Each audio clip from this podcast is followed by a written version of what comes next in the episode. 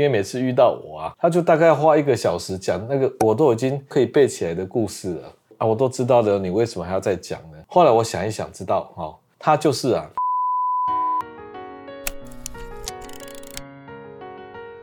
小比你好，又看到你了。哎，方医师好。你上次那位小胖妹朋友有在打电话跟你诉苦吗？有啊，我跟他分享了方医师的四个看到。哦，那他有时候又讲了一堆故事，对不对？对啊，我把它汇整成一个画面。那个画面里面，它带有强烈的情感吗？有。哦，那这样就化繁为简啊。那你有没有试着？让他从别人的角度上看呢？有啊，我让他可以尝试，就是站在别人的角度去看待这个图像。哦，就说别人呢，其实也不是都那么恶意的，都要笑人家、骂人家的啦。对。哦，如果你是对方的话，你会怎么想？对不对？对。哦，这就是多元角度的思考嘛。是的。哦，那你有没有跟他讲说，如果待在这个弱者的舒适圈里，那也算是一种惯性、一种惰性呢？有啊，我有跟他分享说，不要太长的待在舒适圈里面。嗯，那有什么办法可以帮助他减少这个肥胖呢？我还有跟他分享到方方医师的一个一次全餐法，试试、嗯、看啊。对，嘿我跟他说，就是试试看这个方式，说不定这个对他来说是适用的。哦，那你这样子谈下去就已经比较深入了嘞哈。那你有没有对他的这个未来的图像啊，哦，人生未来的图像？一起做一些描绘呢？有啊，我有问他说：“你就先想一下，你未来想要做什么事情，嗯、会想要成为什么样子的人？”比如像什么？嗯，我我觉得他很可爱啊，我就跟他说：“你可以试试看，把自己想象成小叮当啊。”哇，小叮当就是微胖可爱的一个，又很万能啊。那方医师，你有没有遇到什么事情让你困扰很久啊？呃，你是指说别人来抱怨诉苦的吗？对啊。哦，也会啊。像我啊，有一个阿姨啊，哦，那她结婚那一段呢、啊，也是过得很苦难啊，就像台湾那个乡土剧演的一样啊，每次都演两百集的那一种啊。那他遇到我的，他就要讲一遍，那她可能每一次哈、哦，都故事都一样啊，花了一个小时讲那些故事，我都已经听过哈，真的是上百遍了。但是为什么他们会想要一直重复跟你分享这件事情啊？一开始我也不能理解啊，因为每次遇到我啊。他就大概花一个小时讲那个我都已经都可以背起来的故事了，那我就真的很难理解说啊，我都知道的，你为什么还要再讲呢？后来我想一想，知道哦，我就感觉到他就是啊，在巩固一种情节，叫做受难者舒适圈的情节。这情节就是，有几个成分哈，也就是说，一个人哦，曾经长期的受到这种创伤灾难以后啊，然后他的生活。一定会受到影响嘛，所以他自从创伤后生活的消沉一蹶不振，就找到理由啦。哦，所以他要跟你巩固说，我是因为有这些创伤，哦，所以我生活才会变得呃比较没那么好，人生比较不如意。哦，所以第一个目的就是他要去解释他生活的不如意是因为这些这个巨大的创伤。哦那第二个呢，他就没有那种好像要重振这个生活的这个这个决心啊，等于说他不用再负责任，也不用再努力啊，因为他被这些创伤打击的很深啊，所以他就不需要有这个责任或动力去改变他目前的状态啊。好，一个是解释他目前的消沉，一个呢豁免他的责任权利。去改变他的目前的状态，原来是这样啊。嗯、第三个哦，他当然就是要你去支持他，跟他同一个阵线，然后去关注他，去同情他。所以他每一次花了一个小时把同样的故事再讲一遍，他不是怕你不懂啊，忘记这些故事，他也知道他常常讲，但是他就有这三个目的，他是要在这个受难者的舒适圈继续好好的住着。要证明说他的生活是被这个搞砸的，他没有责任在进步的，然后他需要你的时时刻刻的关注，大概也是这个想法吧。原来是这样，所以就是有三个点会导致他们会有这样一直重复循环的样子。是啊，啊这也不是一个好办法，对不对？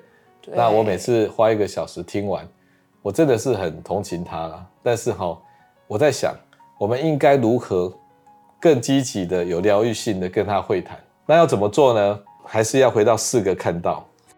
第一个看到就是啊，这些苦难的故事哈，枝节很繁杂啊，前因后果，谁对谁错啊都不重要，重点就是哈，他每次要跟你讲一大堆的时候，你就把它集中到那个场景，那个场景里面哦，就有一个画面，嗯，那带有强烈的情感，那我们就讨论第一个画面，也就是他浮上心头的第一个画面。那甚至你可以讲完这个画面，最多再讲第二个画面。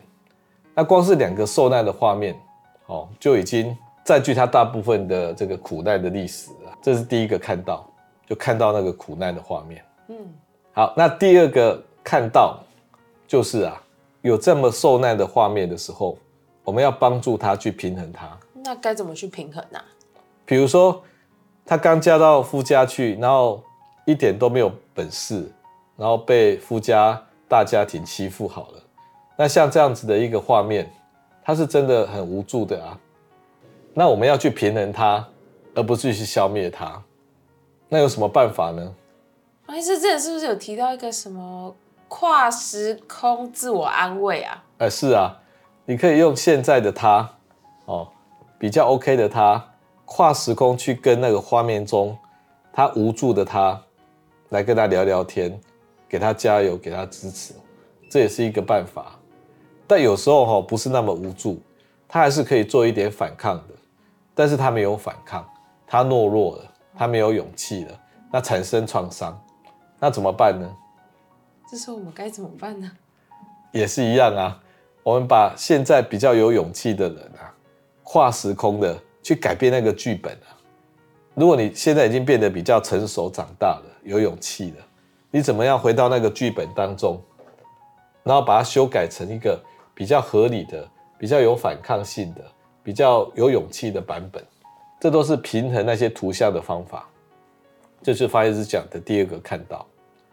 所以第一个看到就是直接看到那些受难的创伤的画面。对。第二个看到呢，就是你已经去做过调整后的画面了。第三个看到呢，就是帮助他用多元的角度来看。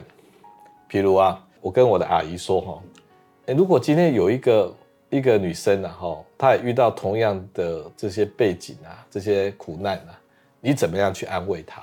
那我阿姨可能会说啊。她会跟她讲哦，啊，没事的，没事的，都已经过去了。那我就会点出说，这样不行哦，这样其实是哈，把它掩盖了，没有真的解决问题。第二个，那我阿姨可能会说啊，那他会跟那个女生说啊，那你可能自己也有问题啊，很白目啊，被人家讨厌啊。我说也不能这样讲，你这样是把哈凶手合理化。哦，这个创伤也不会这样骗过去的。那阿姨会说，那可能那女生啊，就是天生的苦命人啊，哦，命运悲惨啊，那这也不对，就等于说啊，把一个悲惨的创伤啊，当做是啊一个信念啊，也就是有悲惨命运的人应该悲惨这样子的信念啊，这些都不对。所以你从请他看别人的时候啊，就帮助他多元思考。所以呢，比较正确的想法应该是怎样子呢？受难者的舒适圈。是的，有时候受难以后一蹶不振啊，然后不想要再进步啊，然后只想获得别人的关心跟可怜啊，好，这叫做受难者的舒适圈啊。也就是说，让他看到说啊，发生这种不幸当然是很不幸啊，可是整个人生停滞了。因为他住在受难者的住舒适圈里面，住得很开心啊。对，那他人生的现在哈，被过去所这个限制住，但是人生的未来啊，应该是引导现在啊。所以第四个看到就是啊，要让他看到未来的景象，未来人生的图像，用未来的人生图像去指引他现在。看他未来想要成为什么样的人，没有错啊？难道继续在抱怨诉苦而已吗？那怎么样来帮助他呢？我常常会用一些比喻啊，比如说阿姨去洗碗好了，你有时候会看到一堆碗放在水槽里啊。对啊，会。很乱很脏嘛。是的。那怎么办？就去把它洗起来。就一个一个洗啊。对。啊，洗完之后是不是就归位了？对啊。那有时候衣服一堆衣服啊，那洗完呢，也要一件一件折起来嘛。对，没错。哦，所以我就跟他说，碗虽然很多，一个一个洗啊，然后衣服虽然要洗，一件一件折啊，这就是比喻啊。那有时候你会看到那个那个老屋子的墙壁啊，那个细缝啊，那个生存的条件不好啊，但有时候会长出一些野草来啊。那野草有时候还会开花，你知道吗？所以在很不好的环境呢，也是有强烈的生命力，也是会开花。哦，用这样的故事作为结尾。所以你下次啊，或者是我下次听到阿姨在抱怨的时候，她本来以为说我跟以前一样，哦，就很无辜的听完一个小时。现在我就主动出击了，我就用四个看到，把她的灾难先变成图像，然后再用平衡图像的方法去开导他。那最后呢，鼓励他不要一直住在受难者的舒适圈里。那再用一个比喻方法的人生未来图像来引导自己，是不是变得很积极？对啊，这个方式我觉得很受用，任何遇到问题的人。没有错，哎，那今天分享就到这边，谢谢各位。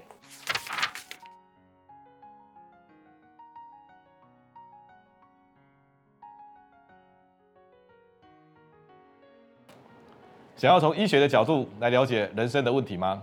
记得按赞、订阅、开启小铃铛。分享给所有的亲朋好友，让我们一起提升台湾的医疗文化。